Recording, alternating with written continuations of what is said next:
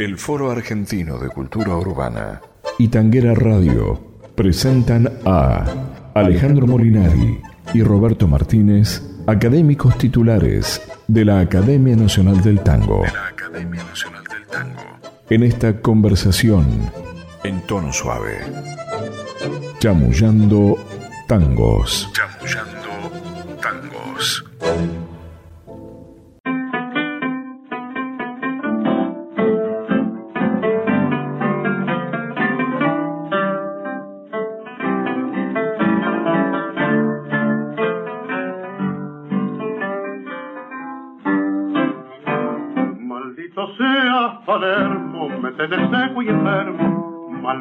vestidísimo mortal.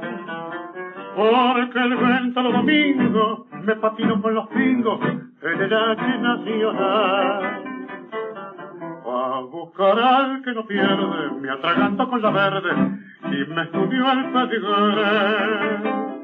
Y a pesar de la cartilla, largo yo la ventanilla, todo el laburo del mes.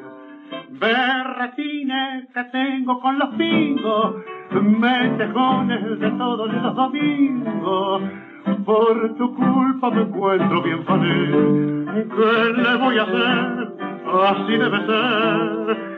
Ilusiones desde el viejo y de la vieja van quedando deshechas en la arena por las patas de un roncador. ¿Qué le voy a hacer si soy jugador? Palermo, cuna del reo, por tu culpa ando sin medio, sin honor y dignidad. Soy manga y cara dura, paso siempre milladura por tu raza caballar. Me arrastra más la perrera, más me tira una carrera y una bonita mujer. Como una boca pintada, me engrupe la colorada, cual si fuera su mujer. Berretines que tengo con los pingos, metejones de todos los domingos. Por tu culpa me encuentro bien pané. ¿Qué le voy a hacer? Así debe ser. Ilusiones del viejo y de la vieja van quedando deshechas en la arena por las patas de un tungo roncador. ¿Qué le voy a hacer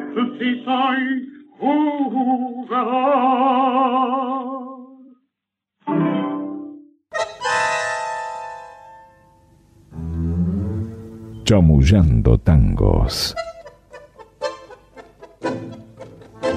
Hola amigos de Tanguera Radio, estamos en una nueva edición de Chamullando Tangos con Alejandro Molinari y yo, Roberto Martínez, y el tango que escuchamos, Palermo, en la versión de Carlos Gardel, una grabación del 23 de octubre de 1929, un tango compuesto por Delfino con letra de, Villal, de Villalba, bien digo, y Braga, y Gardel está acompañado por las guitarras de Aguilar y Barbieri, nos sirven para introducirnos en el tema que vamos a tratar hoy. Bueno, el tema obviamente es el turf y el tango, ¿no? esa relación muy, muy profunda que hubo entre dos expresiones populares, como el tango, una expresión digamos, masiva, y el, y el turf que este, ahora no tanto, pero durante toda esa etapa de los años 20 hasta, diría, hasta los años 80 más o menos, fue una expresión de enorme eh, masividad. O sea, a los hipódromos concurría realmente mucha, mucha gente. O sea que fue el primer acontecimiento deportivo de masas del, siglo XX, inclusive más masivo en sus orígenes que el mismo fútbol. Sí, sí. Entonces eh, este, ha tenido una importancia trascendental también para el tango, habida cuenta que mucha gente ligada al mundo del tango, fundamentalmente Gardel, han sido aficionados a las carreras de caballo. Sí, Gardel y que yo, Fiorentino, Vidal, este, Bansi, este, Bansi este, Martino, y, la, lista es Juan Carlos, Juan Carlos Godoy, este, la lista es interminable. Centella, en fin, eh, eh, era una... Pero que lo que pasa que en, toda esa época era una, cosa absolutamente común este, ir a las carreras, era una... Este, y inclusive tenía, eh, digamos, era además de jugar, por supuesto, si no se jugara eh, no sé si las carreras hubieran tenido tanto, tanta importancia. El juego es algo que, atrae a, la mayoría de la gente, ¿no? Es decir, que yo, uno ve jugar la gente a la lotería, a la quiniela, algunos juegan así por plata eh, a las cartas, al casino, en fin. Pero la carrera de caballo le agrega una cosa más, que es el espectáculo que significa, digamos, el, hipódromo, el público y los caballos en, la arena, digamos. Es una cosa realmente muy linda. Cualquiera que haya ido alguna vez a ver una carrera de caballos, más allá que le guste el juego o no, es decir, la, hermosura de los animales, todo, el colorido, es realmente un espectáculo. Se lo definió siempre como el deporte de, de reyes. Yo, de todos modos, habría que discutir un rato largo si es verdaderamente un deporte o un espectáculo o una forma de juego. Tampoco tiene sentido que lo, que lo discutamos. No, no, la charla, nosotros lo que vamos a hacer es ver cuál fue esa extraordinaria relación que tuvo el tango en las décadas del 20 y 30 con el tour. Pero... No, no, y, más aún, porque también muchos de la década del 40, digamos, muchos tangos. Sí, sí, sí. sí, la composición, la gran cantidad de tangos son tal vez más antiguos. Porque si hacemos una lista, en una lista no puede faltar por una cabeza, soy una fiera, las milongas, la burrera y la que peina canas y le guisamos y prepárate para el domingo y uno y uno, en fin, una lista interminable que muestra claramente la importancia que tuvo el tour en, la vida del tango. Cuánto fue, cómo estuvo reflejado en el tango esa, esa vida de los burros o de las carreras, como se lo llamaba, ¿no? Lo que pasa es que eh, hay una relación, digamos, eh, eh, prácticamente en el público, es decir, el público tanguero, digamos, que era, el tango era masivo en, esta época que estamos hablando, era un público que iba a las carreras. Pues fíjate que hay un detalle que por ahí, digamos, este, yo, digamos, conozco un poco de carrera, no porque yo haya sido particularmente burrero, sino porque mi padre lo era. Y, realmente he ido al hipódromo un par de veces, pero no soy jugador. Pero hay una cosa que es muy interesante, que por ahí muchos no conocen. El, eh, digamos, el hipódromo, el hipódromo de Palermo, el hipódromo este, argentino en realidad, que se llama, este, hay un sector, digamos, de las entradas son más caras, eh, el sector especial, está el que y después está la popular, donde prácticamente es casi, era casi gratis, el valor de la entrada era nula. claro, ¿para qué? Para que el que fuera y jugara, al hipódromo no, le interesaba, en realidad cobrar la entrada, interesaba que, que, fuera gente para que jugara, ahí está eh, eh, ah, ahora la ganancia definido como el deporte de, reyes, también yo he tenido algunos amigos burreros y curiosamente mis amigos burreros no eran futboleros. Sentían como que ellos estaban en un escalón más alto que el, que el futbolero, ¿no? Es decir, había esa, esa cierta cosa que, tal vez viniera por esa herencia de ser un, un, porque originalmente fue un deporte de élite. Bueno, un deporte de élite, nacido en Inglaterra, eh, eh, digamos, era un deporte de la realeza, los que andaban a caballo era, eran los nobles, no, no, no, no eran, digamos, los, los, plebeyos. Pero vos fíjate que hay una, hay una cosa que es muy cierta, ¿no? que es llamativa, siendo un deporte masivo, o, un espectáculo masivo para, para no entrar en, en, polémica. En polémica este, donde iba enorme cantidad de gente, donde la gente se estaba jugando el sueldo muchas veces. Sin embargo, son contadas las veces que en el hipódromo hubo, digamos, disturbios, enfrentamientos, peleas, que en el fútbol son las más comunes, ¿no? Claro, ahí está, ahí está el argumento central del burrero para diferenciarse del futbolero. nosotros tenemos un comportamiento más, más pulido, somos, somos este, más educados. inclusive, digamos, vos podías ir a la popular eh, ahí en Palermo con una mujer en, la época donde era masivo, digamos, el, tour, y no había ningún tipo de problema. No era lo mismo ir, qué sé yo, a la, a la cancha, a la popular de Boca, digamos, es decir, eso también era una, una situación es una, situación muy particular, pero eh, en realidad es la, misma gente, pero no sé por qué. Bueno, ¿a quién no le gusta diferenciarse y sentirse superior? Es, natural, hacia la condición humana. Y yo creo que además, como para ir cerrando esta relación que diferencia el fútbol del, del tour como deporte masivo, es que hubo muchísimos este, autores, compositores, mucha gente ligada al tango burrera y mucha menos gente futbolera. Por eso hay una ah. enorme cantidad de tangos dedicados al tour y muy pocos en relación, muy pocos, dedicados al, fútbol. Y, hay, digamos, muchos dedicados a jockey. El jockey es como el corredor de Fórmula 1, el, el, tipo que agarra un, animal noble eh, como es el caballo como que especiales, ¿no? Son, son, son, caballos eh, eh, de, una raza especial. Pura sangre, pero pura sangre, pero que además, es decir, eh, lo tiene que, cabalgar, lo tiene que jinetear para ganar. Eso es lo que se dice tener muñeca. De tener muñeca viene del turf, por el de, digamos, de la capacidad que tenía el, jockey de manejar el caballo para ganar la carrera. Este, hubo tango, digamos, a, a un montón, a, Máxima Costa, este, a Jara, en fin, a, un montón, a Vilma Sanguinetti, a, muchos que Pero este, vamos a escuchar ahora un tango dedicado a un, gran jockey, casi para, por ahora, digamos, para esta época yo creo que nadie lo debe recordar, pero por suerte el tango lo recuerda. Así que eh, escuchamos tanguito.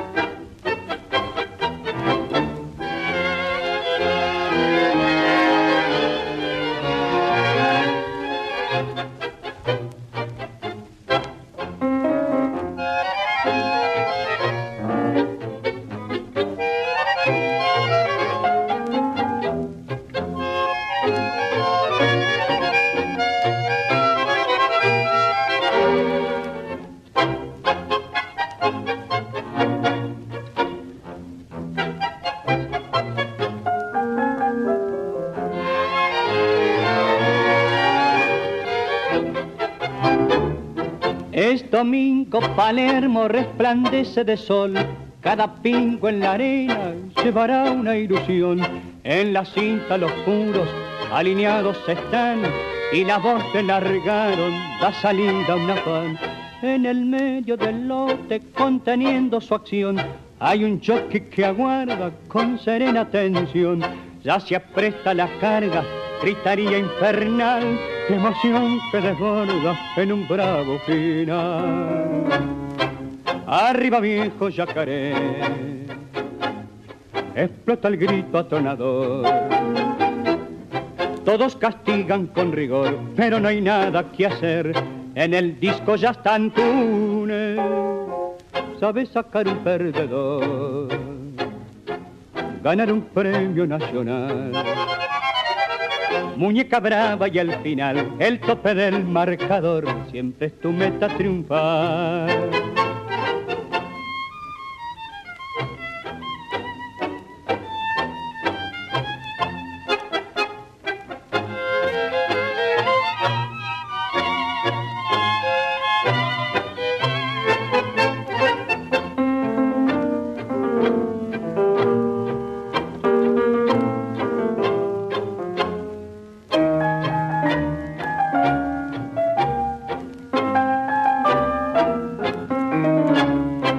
Arriba viejo yacaré. Explota el grito atronador. Todos castigan con rigor, pero no hay nada que hacer. En el disco ya están Túnez, sabe sacar un perdedor, ganar un premio nacional. Muñeca brava y al final el tope del marcador siempre es tu meta triunfar. Alejandro Molinari, Roberto Martínez. Chamullando tangos. Bueno, el tango que escuchamos es El Yacaré, en la versión de, de Agostino Vargas, un tango de Alfredo Taría y Mario Soto grabado el 12 de diciembre del 41.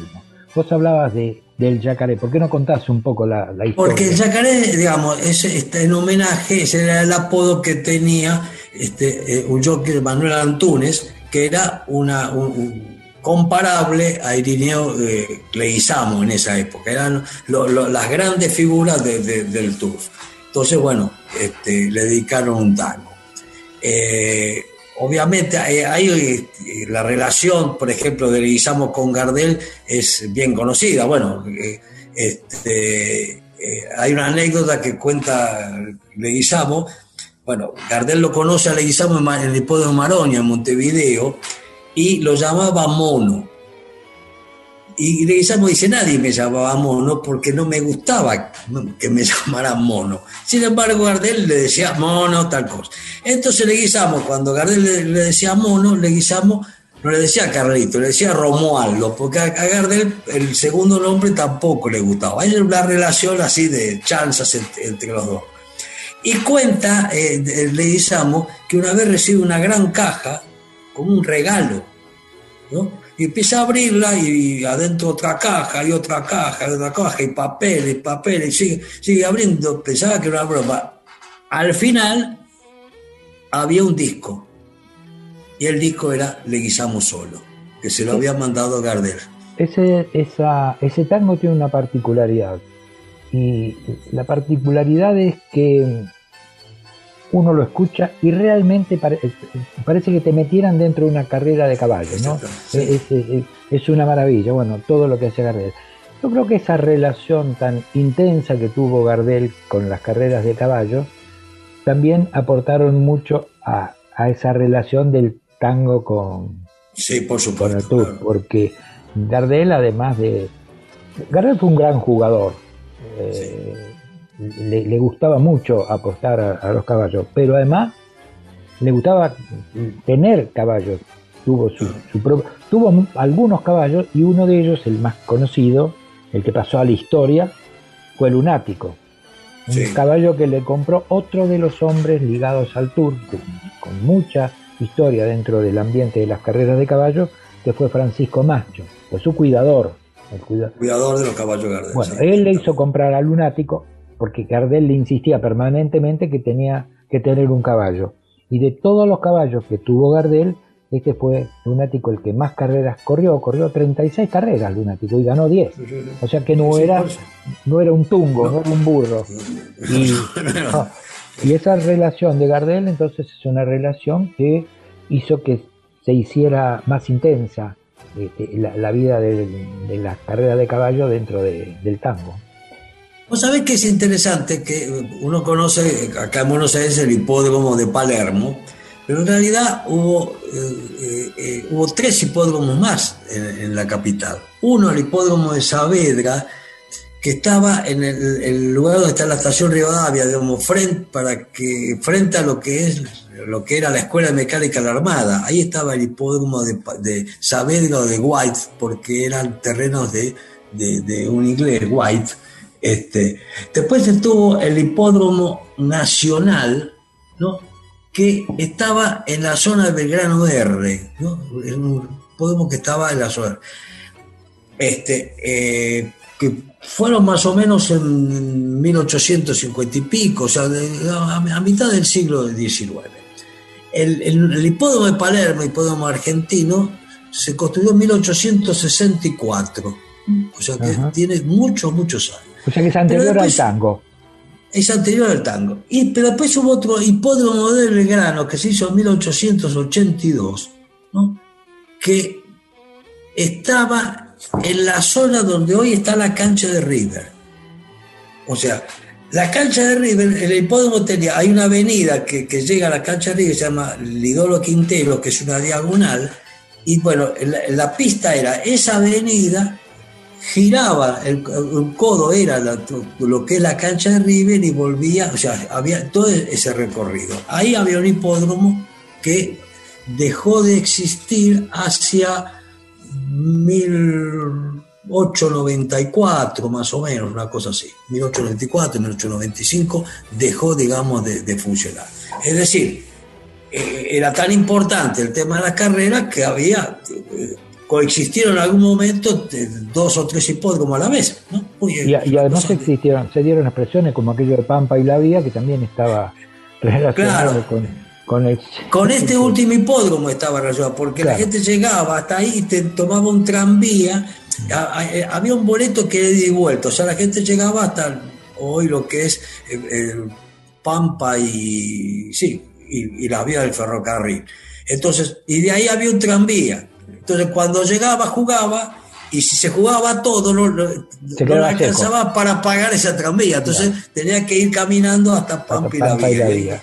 Entonces, eh, quedó esa... esa de, eso de, jugar todo eh, aparece muy claramente reflejado en muchos tangos, incluso por una cabeza, ¿no? Quiero de que si algún caballo llega a ser fija el, fija el domingo, basta de carreras, pero se acabó la timba. se acabó la timba, pero si, si, apareció una cifra, una fija, perdón, se jugaba.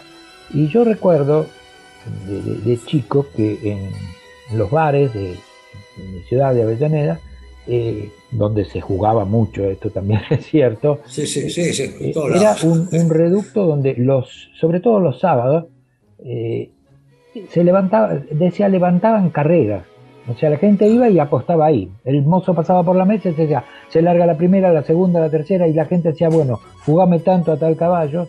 O sea que era, bueno, no había teléfono celular, no había nada, y el juego clandestino era muy importante. O sea que yo no sé como bien decías al principio, cuánto de importancia hubiera tenido eh, las, hubieran tenido las carreras de caballo si no hubiera estado eh, las apuestas de por medio.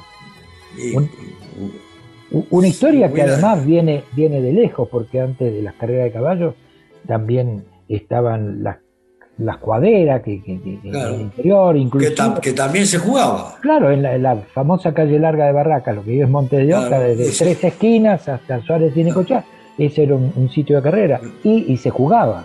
O sea que la pasión por los caballos viene muy ligada a la pasión por el juego. Claro, qué sé yo, yendo digamos a otra cosa que por supuesto no es ningún deporte, ¿no es cierto? La riña de gallos. Sí. Si, si no tuviera apuesta, la verdad, ver, eh, ver ese espectáculo, digamos, no es, no es demasiado agradable respecto a la carrera de caballo. es, desagradable. Yo, es, la oportunidad de ver una riña de gallo y te aseguro que es un espectáculo por lo demás desagradable, demasiado sangriento. Tenía un, amigo que tenía caballos de carrera y un día le pregunté, ¿ustedes aman mucho a los caballos, los quieren mucho? Eh, ahora, ¿quieren a los caballos o quieren ganar? Porque yo sabía que de tanto en tanto los lo jeringueaban. Algún toque. Algún toque además.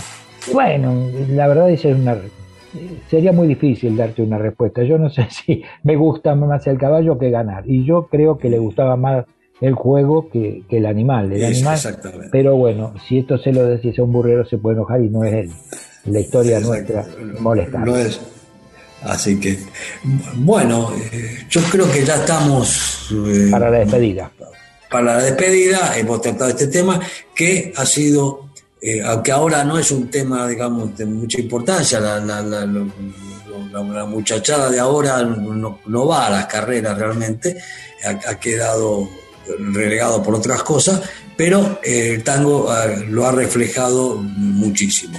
Así que este, bueno, escuchemos un último tango, si te parece. Escuchamos un último tango, que es un tango muy interesante, bajo Belgrano, justamente el, hipódromo este, este último de, de Belgrano, vamos, este, eh, alrededor de, lugares había los que llamó los estudios, o sea, los lugares donde pues, los caballos estaban, porque no los podían trasladar desde el campo. Había lugares donde antes de correr los llevaban, estaban ahí, y había todo un ambiente en, el estudio entre bueno, el, cuidador, los, los, peones, el, digamos, el veterinario, el propietario, el jockey, que se armaban este, este, unas interesantes reuniones, ¿no? Entonces el tango este Bajo Belgrano, que de Anselmo Molleta y Francisco García Jiménez, rememora, recuerda, no, no, no, nos hace un pantallazo de esa época. Recrea ese mundo. Bueno, recrea ese mundo. Bueno, con este tango entonces nos despedimos de los amigos de Tanguera Radio, a los que esperamos eh, en una próxima eh, reunión de Chamullando Tangos. Espera, porque es la versión que nos dijimos de Jorge Vidal, sí, eh, grabada en 1959. Otro burrero mm, de los que... Marca En serio. bueno, muy bien. Eh, bueno, Hasta la próxima.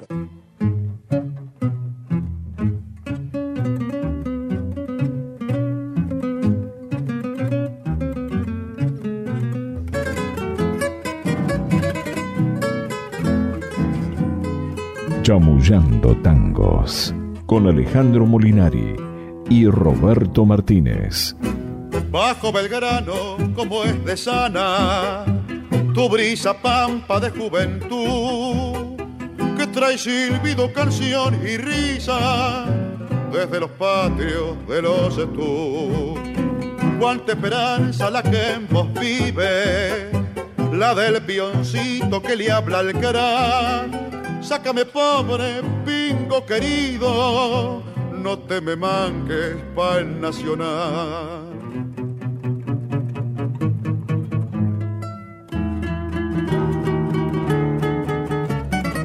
La tibia noche de primavera turban las violas en el lucero. Se hizo la fija del parejero y están endiazado baile y cantor y mientras pinta la vida un tango, el ronco fuelle lento rezonga, se alza la cifra de una minonga con el elogio del cuidador. Calle Blandenque donde se asoma la pebetita linda y gentil que pone la ansia en su mirada, su simpatía sobre un mandil y en la alborada de los aprontes, al trote corto del variador, se cruce el ansia de la fortuna con la sonrisa del buen amor.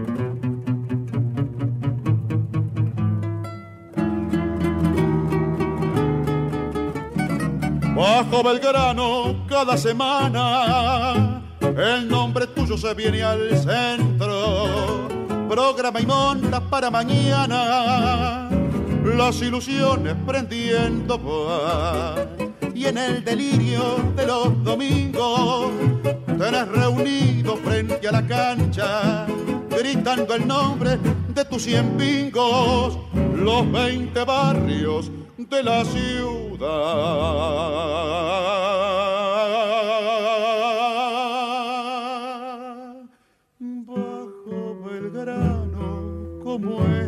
Sana, tu brisa pampa de juventud, que trae silbido, canción y risa desde los patios de los estudios.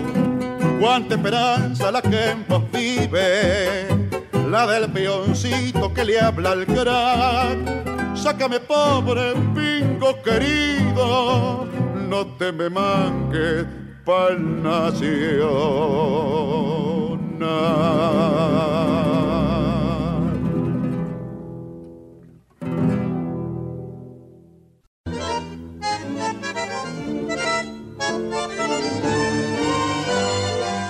el Foro Argentino de Cultura Urbana y Tanguera Radio presentaron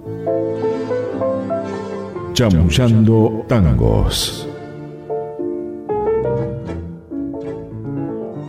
Edición Patricio McLaughlin.